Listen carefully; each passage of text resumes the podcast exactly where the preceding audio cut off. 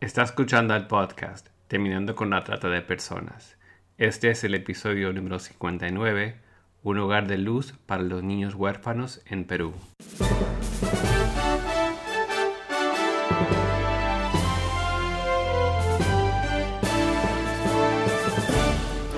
Bienvenido al podcast Terminando con la Trata de Personas.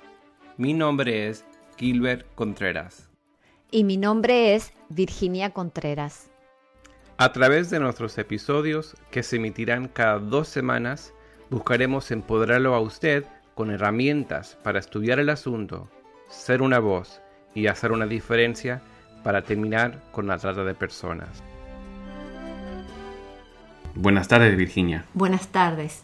En este episodio entrevistaremos a Mariela Clark, quien nos compartirá acerca del trabajo que ha realizado a favor de la niñez en Perú a través del Hogar de Casa Luz. Efectivamente, y nos va a contar acerca del maravilloso trabajo que realizó con su familia y un precioso equipo en ese lugar. Pero antes de escuchar la entrevista, y como hemos hecho en otros episodios, nos interesa saber cuál es la situación de ese país respecto al delito de la trata de personas y también cuáles son los diferentes factores que pueden empujar o jalar a las personas en esa sociedad para ser víctimas. Sí, en esta oportunidad para comenzar a contestar esta pregunta, me gustaría compartir con ustedes un artículo periodístico del 2018, el cual informa que un millar de mujeres, entre ellas 130 extranjeras, fueron rescatadas de redes de trata de personas en Perú ese año. Y continúa este artículo relatando que los tratantes disfrazan el delito haciéndolo atractivo mediante el ofrecimiento de un trabajo, por ejemplo, como azafata o anfitriona de un bar, a fin de atraerlas para explotarlas en el trabajo y luego terminan en la prostitución. Y se señala también que el problema es mayor en Lima y en la región amazónica de Madre de Dios, que es la capital de la minería ilegal de Perú, donde muchas jóvenes peruanas y bolivianas son atraídas para trabajar de azafatas, entre comillas. Hemos hablado en otros episodios de las falsas ofertas del trabajo. Otro artículo periodístico más reciente que tenemos aquí, del 2019, informa que entre enero y junio de ese año la Policía Nacional registró 242 denuncias de trata de personas a nivel nacional. Sí, así es. Y el total de presuntas víctimas de trata de personas reportadas en esos cinco primeros meses del 2019, 229 fueron mujeres y 13 fueron hombres. De acuerdo con la edad de las presuntas víctimas de trata de personas, hasta el mes de junio, en ese lapso, 146 son mujeres entre 18 y 29 años de edad, 69 mujeres son menores de 18 años, 14 mujeres son entre 30 y 59 años, en tanto que 7 son hombres de 18 a 29 años y 6 hombres eran menores de edad.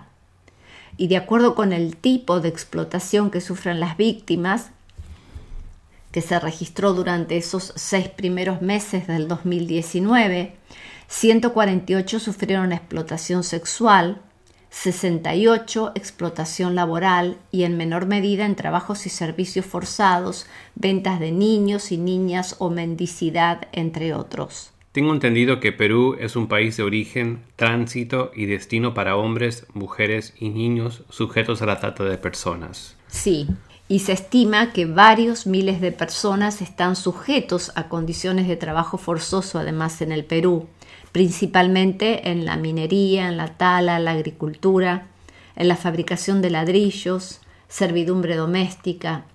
Muchas víctimas de la trata son mujeres y niñas de regiones rurales empobrecidas de la Amazonía, reclutadas y coaccionadas para ejercer la prostitución en clubes nocturnos urbanos, bares y burdeles, y a menudo a través de ofertas de empleo falsas, como veíamos en estos artículos periodísticos, y a veces también con promesas de educación. Las personas indígenas también son particularmente vulnerables a la servidumbre por deudas. El trabajo infantil forzado sigue siendo también un gran problema en ese país, especialmente en las minas informales de oro, en la producción de cocaína y en el transporte. También Perú es un país de destino para algunas mujeres ecuatorianas y bolivianas, y el turismo sexual infantil está presente en Iquitos, Madre de Dios y Cusco. El gobierno de Perú no cumple plenamente con los estándares mínimos para la eliminación de la trata.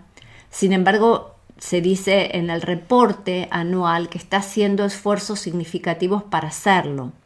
Por ejemplo, el año pasado el gobierno incrementó los esfuerzos de aplicación de la ley contra los delitos de trata y mantuvo iniciativas de sensibilización pública. Sin embargo, el gobierno no proporcionó servicios adecuados a las víctimas e hizo esfuerzos insuficientes para abordar la alta incidencia de lo que es la trata laboral en el país.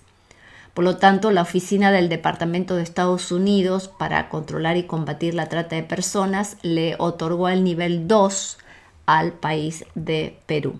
Por otro lado, la organización narcoterrorista Sendero Luminoso también fue conocida por reclutar niños usando la fuerza y la coerción para servir como combatientes o guardias y también usar la fuerza y la coerción para someter a niños y adultos a trabajos forzados en la agricultura, el cultivo, el transporte de narcóticos ilícitos y la servidumbre doméstica, así como para llevar a cabo sus actividades terroristas.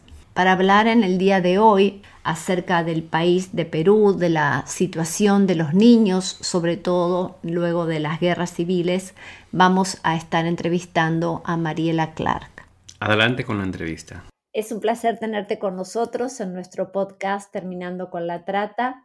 Y para los que no te conocen, si podrías presentarte y contarnos cuánto tiempo es que han servido en Perú. Bueno, mi nombre es Mariela Clark, soy de Río Gallegos, de la provincia de Santa Cruz, de Argentina. Junto a mi esposo, a mi familia, estuvimos 23 años como misioneros en Perú. Y específicamente, ¿cuál es el trabajo que, que estuvieron realizando en Perú? Bueno, mm, cuando yo llegué a Perú, esta nación salía de 20 años de guerra, de terrorismo, una guerra civil que dejó más de 80.000 muertos Siempre cuando hay una guerra en una nación, los que más sufren son los niños y los ancianos. Llegué a trabajar con un mandato específico de parte de Dios de trabajar con la niñez en riesgo, la niñez en orfandad. Y ese fue nuestro trabajo durante 23 años, de poder trabajar de una manera integral para ayudar a la niñez que había quedado desprotegida después de 20 años de, una guerra muy cruenta. Y contanos específicamente cómo lo hicieron y también qué es el hogar Casa de Luz. Muy bien. Yo llegué a Perú en el año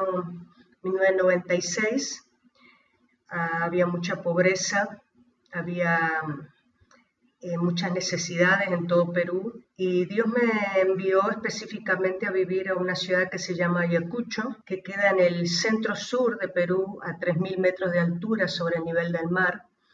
En esa ciudad que es muy antigua, muy histórica, es donde nació el grupo terrorista Sendero Luminoso. En esta ciudad que pasó por muchas guerras, porque en el periodo inca esta gente fue masacrada, el grupo étnico que vivía ahí en esa época o el imperio que se desarrollaba era el imperio Wari, y el imperio inca al conquistarlos los masacró y por eso Ayacucho en quechua significa rincón de los muertos. Luego de ese proceso histórico vino el virreinato español, donde tuvo una de las sedes principales en Perú, y en Ayacucho fue el último lugar donde se libertó la última batalla que libertó América de los españoles. Así que también mucha guerra, mucha muerte. Y bueno, después en la década de los 50, de los 60, pasó a ser una ciudad olvidada, como todo el interior de Perú.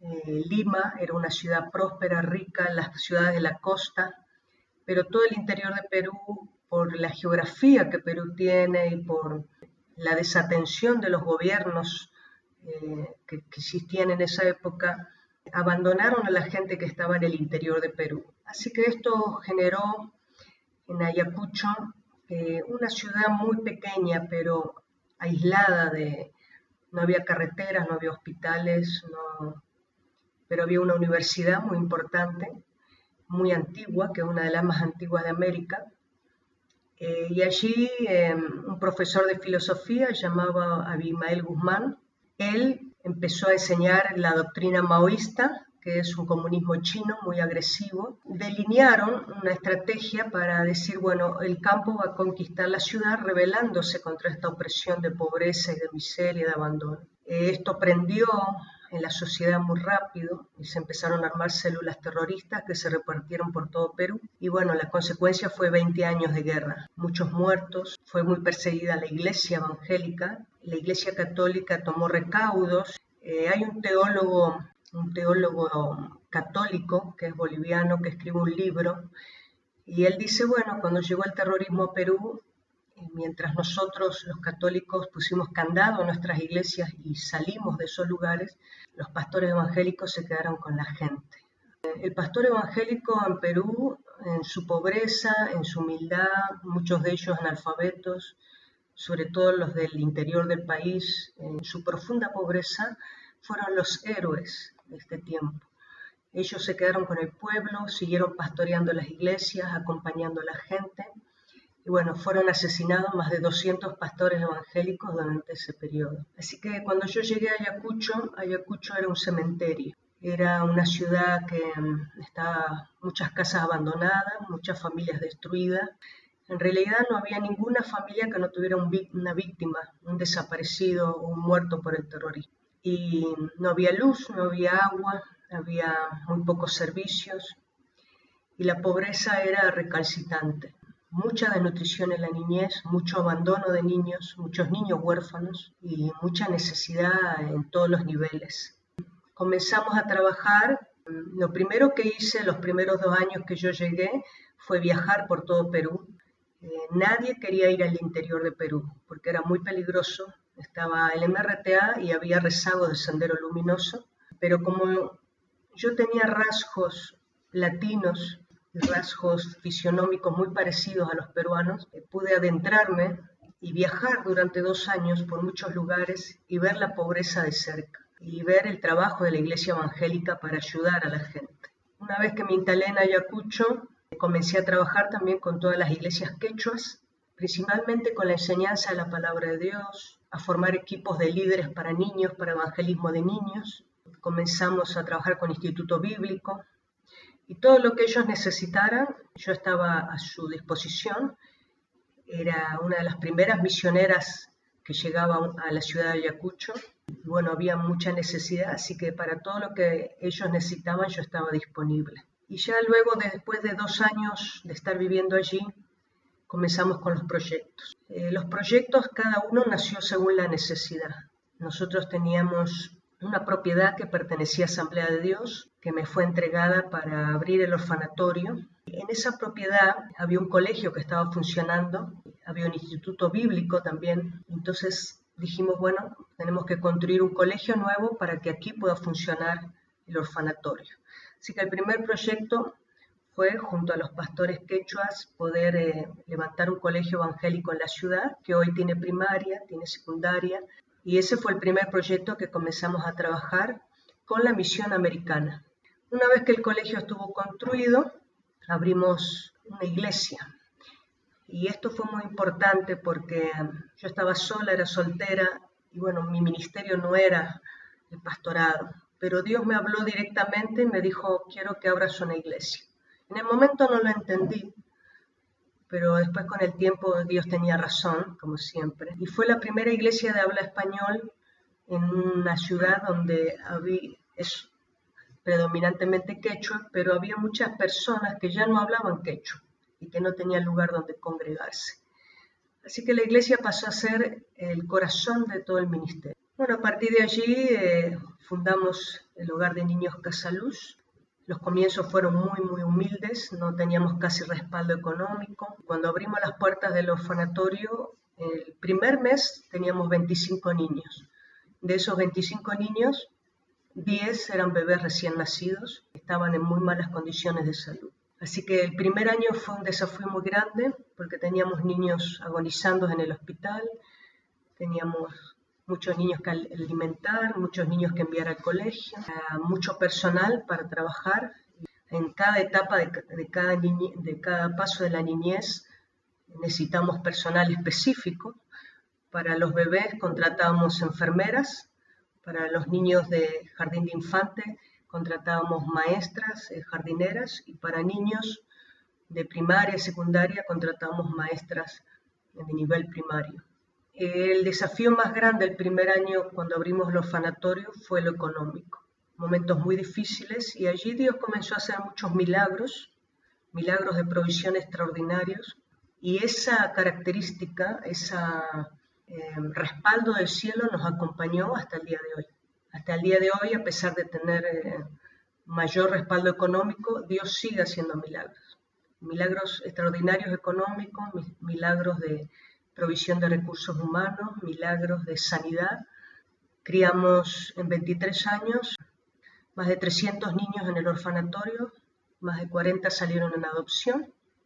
Y bueno, a partir de allí se comenzaron a abrir los siguientes proyectos. Eh, yo me casé con eh, mi esposo se llama Jorge Farinelli, es de Avellaneda, acá de la provincia de Buenos Aires, de Argentina, y él se sumó al ministerio él, un ministerio pastoral muy fuerte, tomó la iglesia y, eso me dio alivio a mí para yo poder dirigir el orfanatorio. Y allí al, unir nuestras vidas, nuestro ministerio, nuestras fuerzas, comenzó a crecer todo. Así que el siguiente proyecto que se abrió fue una radio. Con mi esposo pensamos sería tan hermoso poder tener una radio que transmita el Evangelio en quechua y que pueda llevar enseñanza bíblica, que pueda llevar música, que pueda llevar testimonio, que pueda llegar a esos lugares y que ellos no se sientan tan solos, pero también cumplir una función educativa. Y hace 11 años que transmite el Evangelio en quechua a todas las comunidades. A partir de allí eh, comenzamos con el proyecto de los comedores infantiles. ¿Por qué? Porque muchas mamás, por no tener cómo darle de comer a sus hijos, querían internar a los niños en el orfanatorio. No era el lugar correcto, ¿por qué? Porque el, hogar de niños era para niños que no tenían a nadie y estos niños sí tenían familia, o tenían un papá, un abuelito, un tío o una mamá. Entonces no era correcto separarlos de su núcleo familiar para que ellos simplemente reciban alimentación. Así que allí nació el otro proyecto de los comedores infantiles. Logramos abrir cinco comedores infantiles. Hasta el día de hoy funcionan, tienen una asistencia de 300 niños diariamente comen allí en los comedores, van al colegio, hacen su tarea escolar y reciben todos los días la palabra de Dios.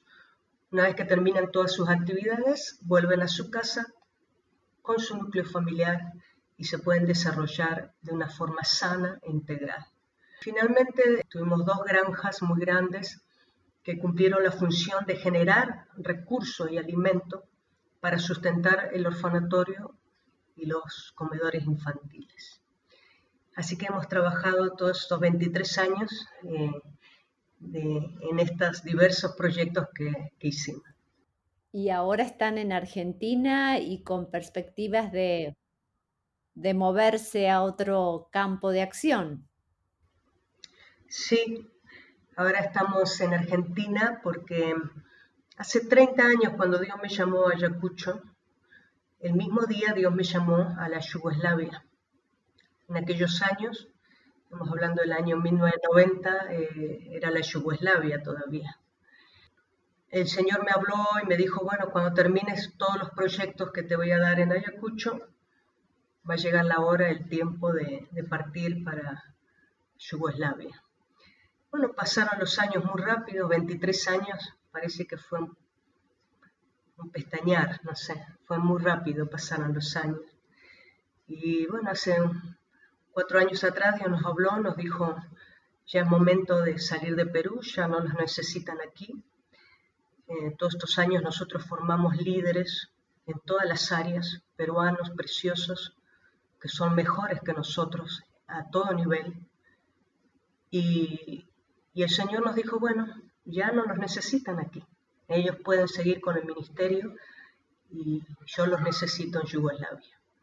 Así que comenzamos a entregar los ministerios a personas idóneas que trabajaron muchos años con nosotros, también a misioneros del DNM que fueron enviados para reemplazarlos, que son excelentes, enviados por Dios. Quedó todo en buenas manos, así que ahora estamos preparándonos para salir para Croacia. Eh, la Yugoslavia sufrió una guerra que comenzó en los años 90 y terminó en el año 2000. Esa guerra fue una guerra civil también, donde las naciones yugoslavas que hoy están separadas, serbios, bosnios, eh, croatas, montenegrinos, bueno, comenzaron una guerra civil muy cruenta que murieron más de 130.000 personas.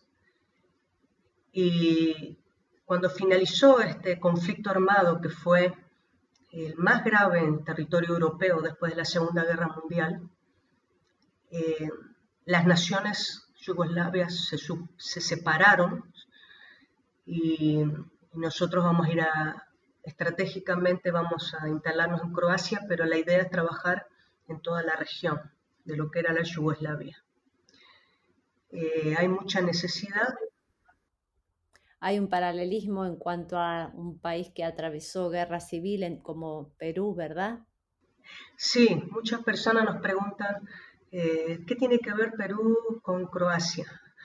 Eh, bueno, yo le digo, tiene muchas cosas en común. El principal es la guerra. Nosotros sabemos trabajar con gente que salió de la guerra. Todos estos años hemos trabajado.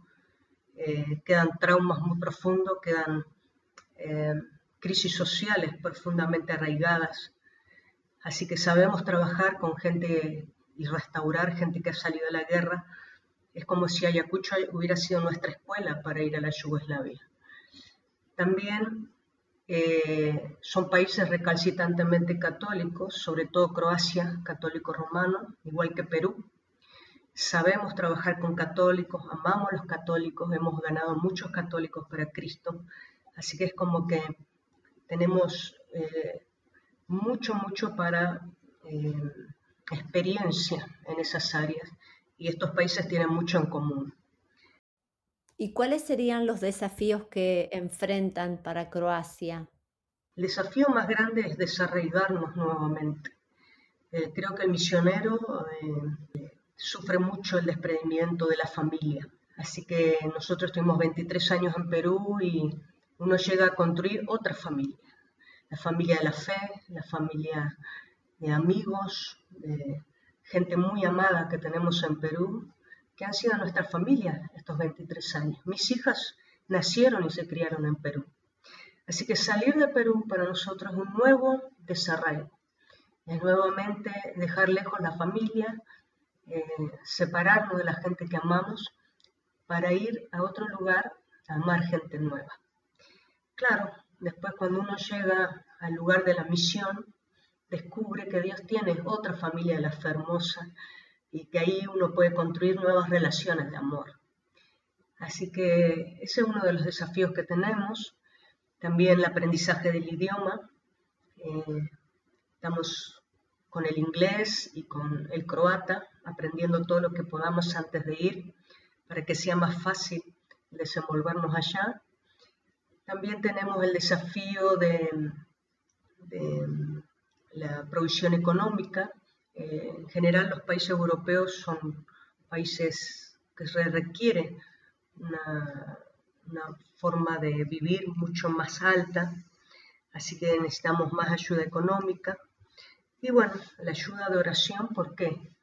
Porque siempre que uno va como punta de lanza a un país, eh, que es lo que me pasó a mí en Perú, cuando yo llegué a Perú había solamente seis misioneros en todo el país.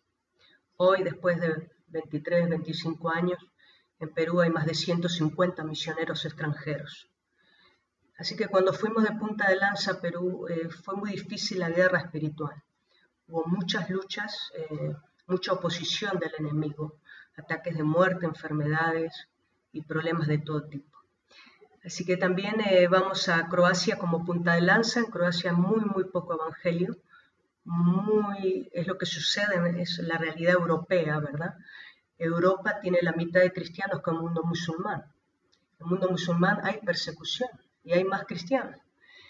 En Europa hay mucho ateísmo, hay mucho racionalismo, mucho humanismo, y eh, no se toma en cuenta eh, ni la religión ni tampoco la fe en Cristo. Así que eh, son lugares que son espiritualmente muy duros, muy densos, muy difíciles. Así que necesitamos la ayuda espiritual de personas que estén orando por nosotros para que Dios nos guarde, nos cuide y podamos cumplir el propósito en esa nación. ¿Cuánto tiempo más se quedan en Argentina y cómo nuestros oyentes pueden tomar contacto con ustedes y también apoyarlos? Hoy en, en Argentina vamos a estar un año, si Dios lo permite, es lo que tenemos previsto. Estamos realizando generalmente la gira misionera, visitando muchas iglesias.